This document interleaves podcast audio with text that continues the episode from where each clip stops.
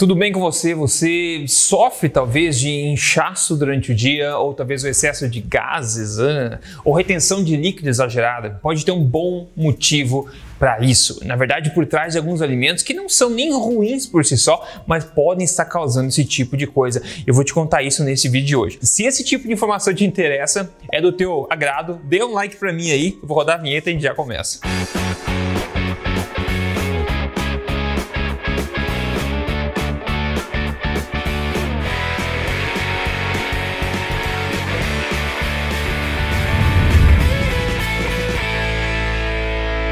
Tudo bem com você? Rodrigo Polesso aqui, pesquisador em ciência nutricional do exercício desde 2009 e autor do livro best-seller Este não é mais um livro de dieta, mas estou aqui semanalmente contando para você as verdades sobre estilo de vida saudável, saúde, emagrecimento, nutrição, exercício, tudo na lata, baseado em ciência. E pessoal, hoje eu quero falar que todo mundo, cada uma pessoa é diferente, certo? Alimentos diferentes é, causam diferentes impactos em cada organismo, isso é conhecido.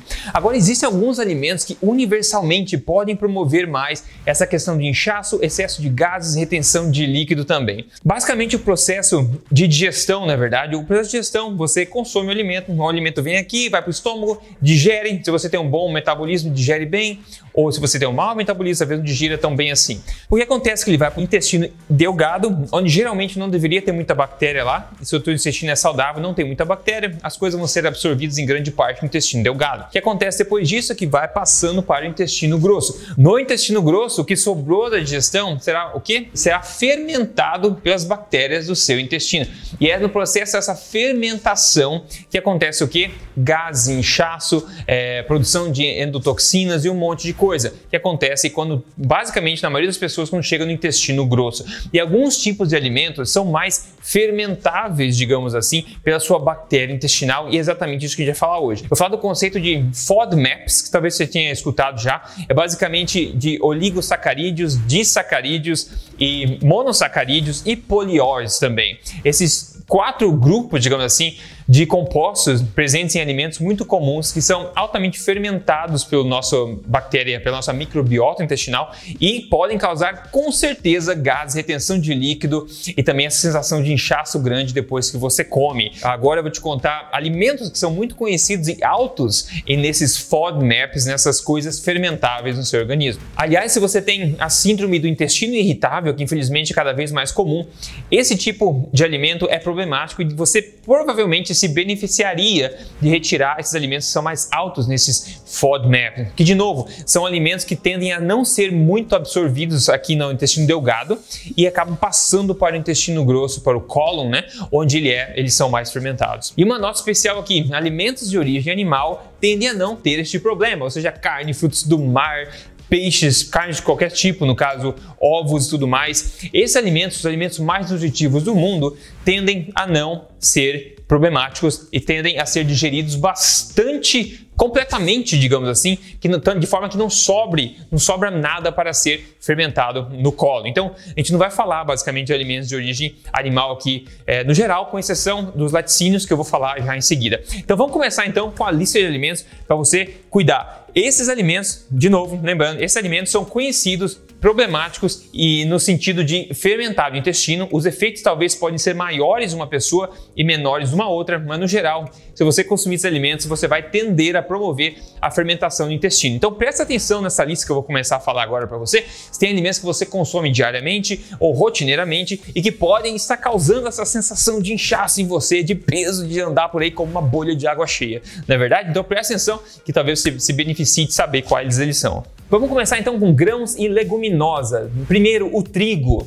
O trigo em si não tem tanta concentração assim de FODMAPs, só que o trigo é muito consumido rotineiramente, então a quantidade aí faz o veneno nesse caso. Então o trigo talvez seja uh, o alimento mais rotineiro que possui FODMAP, está na grande maioria da, da população aí, é, de uma forma rotineira na dieta. Depois, feijão, não é segredo para ninguém que feijão dá gases, na verdade, por vários motivos grão de bico, soja, lentilha, centeio, cevada, amêndoa, se você consumir mais de 10 ou as farinhas de amêndoa, que são muitas amêndoas juntas, castanha de caju, avelãs, pistaches, avocado também. Nessa questão de FODMAPs, importa também a quantidade que você consome. Alguns alimentos, como amêndoas, se você comer uma, duas, três, talvez não faça diferença para você. Agora, se você consumir 10 ou mais, aí a quantidade desses FODMAPs vai causar problema no teu intestino. Vamos continuar aqui com frutas, frutas que promovem mais fermentação, mais inchaço, gases.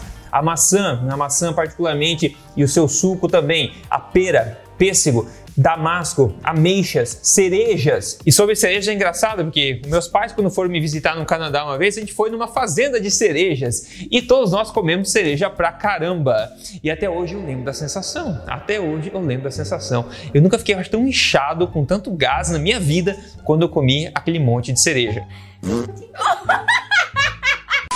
Então eu vi este conceito na prática, fico alerta para você. Depois, melancia, figo, manga, lixia, caqui, frutas enlatadas ou desidratadas, tâmaras também. Em questão de frutas também a quantidade faz a diferença. E basicamente em questão de fruta tem a ver com a quantidade de frutose livre em comparação à quantidade de glicose nessas frutas.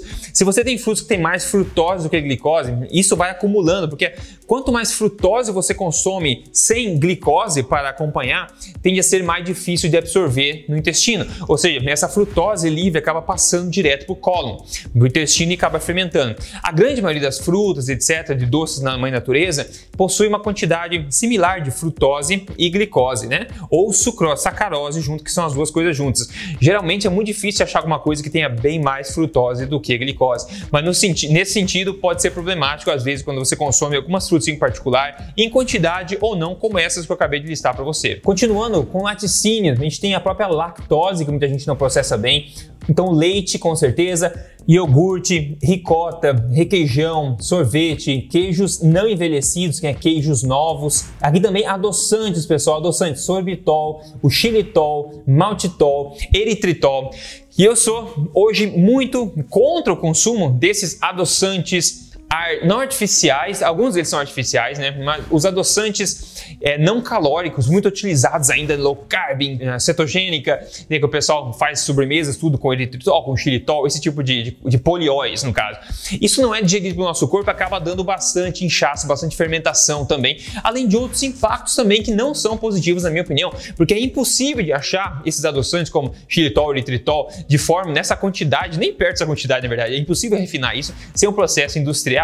Então eu tendo a não gostar desse tipo de coisa. Além disso, se você retirar, você vai retirar também os gases, o inchaço e tudo mais. E outros também, cara, refrigerantes altos em frutose, que hoje são adoçados com xarope de alta frutose, rum também, que é feito de, de açúcar de cana, na verdade, bebida alcoólica também. Então essa lista de forma alguma é exaustiva, só que são é, alguns alimentos comuns aí, é, alguns dos principais alimentos que são, fazem parte desse eh, FODMAP que pode ser problemático para você. E a conclusão aqui é a seguinte: antes disso, só lembrando, se você gosta desse tipo de informação assim na lata, fácil, que te ajuda, deixa um like para mim. E quiser postar um comentário, posta também. É claro, se você não segue o canal ainda, meu, siga no canal, tem o sininho, liga o sininho para você não perder nenhum vídeo, assim, porque eu falo, o próximo vídeo vai ser interessante, você vai gostar também. Além disso, eu tenho também um podcast onde eu tenho uma levada conversacional, onde eu te conto mais como o corpo funciona, a gente bate um papo legal, aberto aí sobre mentalidade, exercícios, nutrição, emagrecimento, tudo isso lá no podcast Papo Forte, que eu posto semanalmente em vídeo aqui mesmo no YouTube e tem também em áudio no Spotify, no Google, na Apple.